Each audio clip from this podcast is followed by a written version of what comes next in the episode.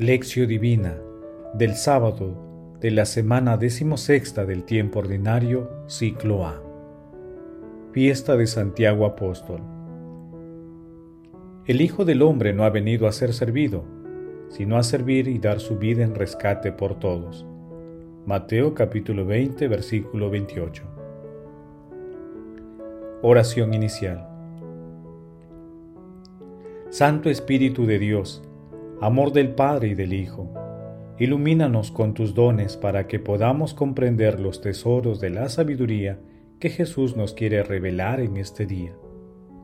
Otórganos la gracia para meditar los misterios de la palabra y revélanos sus más íntimos secretos.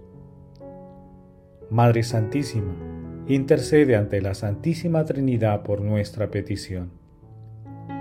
Ave María Purísima, sin pecado concebida.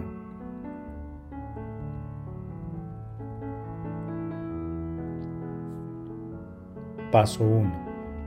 Lectura.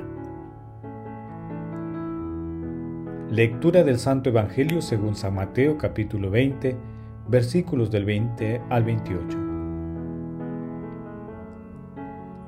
En aquel tiempo, se acercó a Jesús la madre de los Zebedeos con sus hijos y se postró para hacerle una petición.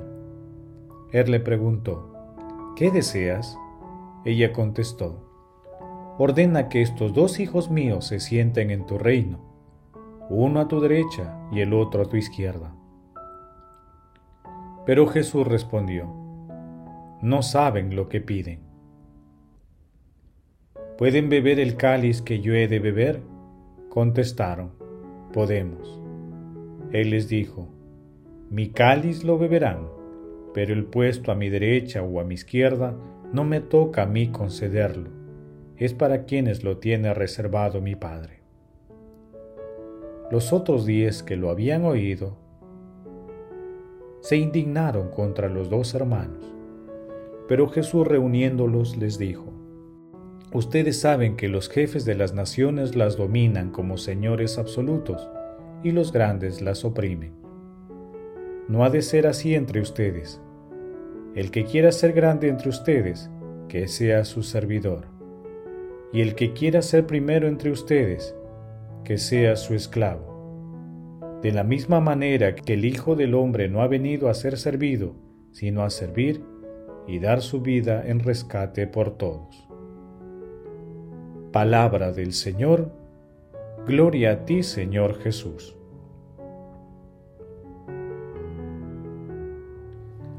Hoy celebramos al apóstol Santiago, llamado el Mayor. Era uno de los doce. Provenía de una familia con holgura económica. Sus padres eran Zebedeo y Salomé, y era hermano de Juan Evangelista. Estuvo presente en la transfiguración de nuestro Señor Jesucristo con Pedro y Juan. Su martirio, el año 44, por órdenes de Herodes Agripa I, es una clara señal de que la cruz forma parte de la vida de todos, y su ejemplo refuerza nuestra fe. El episodio de hoy ocurrió en medio de los doce y se encuentra después del tercer anuncio que hace Jesús sobre su pasión y resurrección. En este texto, la madre de Santiago y Juan encienden la polémica sobre quiénes deben ocupar los puestos de honor al lado de Jesús en el reino de los cielos. Este pasaje evangélico es una muestra de cómo las enseñanzas del Maestro hasta ese entonces no fueron comprendidas por sus apóstoles, quienes prometen beber el cáliz que beberá nuestro Señor Jesucristo, pero que la hora de la pasión abandonaron al Maestro. Jesús responde y actúa con firmeza. Señala que los puestos de honor los decide Dios Padre. Asimismo, Jesús cuestiona y condena el modelo autoritario de los gobernantes de la época y de las instituciones que son gestionadas tiránicamente, y propone un nuevo modelo de gobierno en el que el poder está dado al que sirve resaltando que lo más importante es seguirle a Él y servirle, antes que buscar los puestos de honor humano.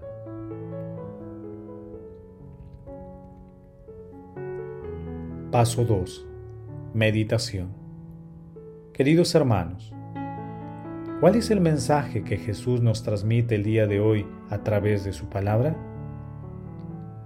Muchas veces nosotros también nos comportamos como Santiago y Juan y buscamos puestos de honor, el prestigio, la estimación y admiración antes que servir al Señor con humildad. Este texto cuestiona las fibras más íntimas de nuestro corazón, ya que Jesús manifiesta que quien quiere ser el primero debe ser el servidor de todos, porque el poder nace del servicio. En este sentido, respondamos lo siguiente. Nuestras acciones están motivadas por la búsqueda del éxito y de los honores y privilegios humanos, o nuestra vida tiene un sentido cristiano? ¿Cómo reaccionamos ante las personas que con cualidades menores o similares a las nuestras desempeñan cargos más importantes? ¿Soportamos con serenidad el rechazo, la indiferencia e incomprensión de muchas personas en nuestra vida y oramos por ellas? Que las respuestas a estas interrogantes nos ayuden a servir a Dios con humildad. Jesús nos ama. Paso 3. Oración.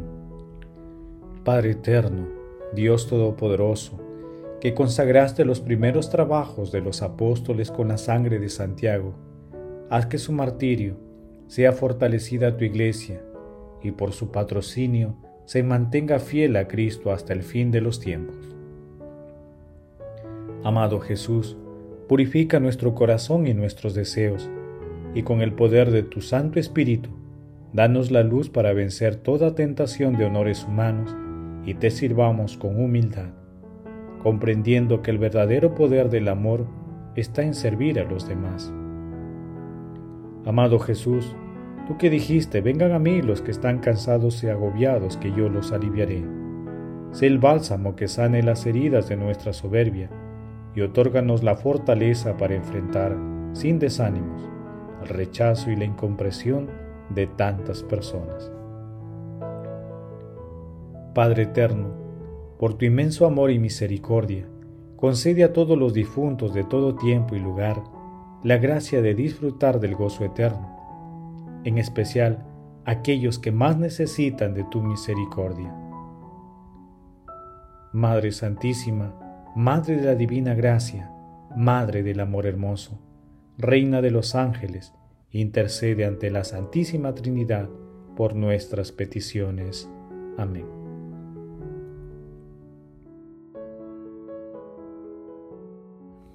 Paso 4. Contemplación y acción. Contemplemos a nuestro Señor Jesucristo con un texto tomado de Sagrada Familia de Vigo.net.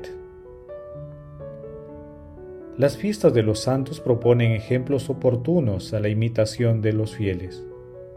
A esta función de ejemplaridad ha querido unir siempre la Iglesia el reconocimiento de la intercesión de los santos en favor de sus hermanos los hombres.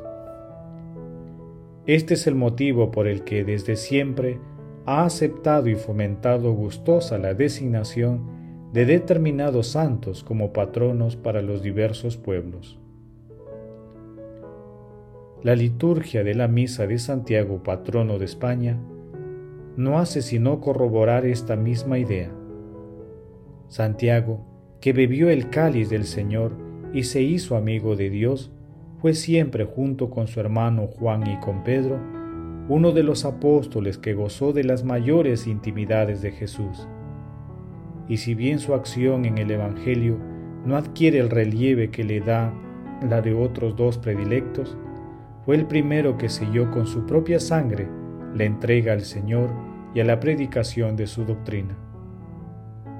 Esta misma acción, tras su muerte, es reconocida por nosotros en favor de los pueblos de España, precisamente como respuesta a su elección como patrono. Pero al mismo tiempo que reconocemos gustoso su acción en el pasado, pedimos de cara al futuro que así como Él mantuvo su entrega plena a Jesús hasta el sacrificio de su propia vida, así también, por el patrocinio de Santiago, España, Latinoamérica y todo el mundo, se mantengan fiel a Cristo hasta el final de los tiempos. Queridos hermanos, pidamos al Espíritu Santo el discernimiento para identificar cuáles son las motivaciones que tenemos para realizar nuestras actividades e identificar aquellas motivaciones que se alejan de las enseñanzas de nuestro Señor Jesucristo. También pidamos al Espíritu Santo la pureza del corazón para servir con humildad. Glorifiquemos a Dios con nuestras vidas. Oración final. Gracias Señor Jesús por tu palabra de vida eterna. Que el Espíritu Santo nos ilumine para que tu palabra penetre a lo más profundo de nuestras almas y se convierta en acción. Dios glorioso, escucha nuestra oración. Bendito seas por los siglos de los siglos. Madre Santísima, intercede ante la Santísima Trinidad por nuestra petición. Amén.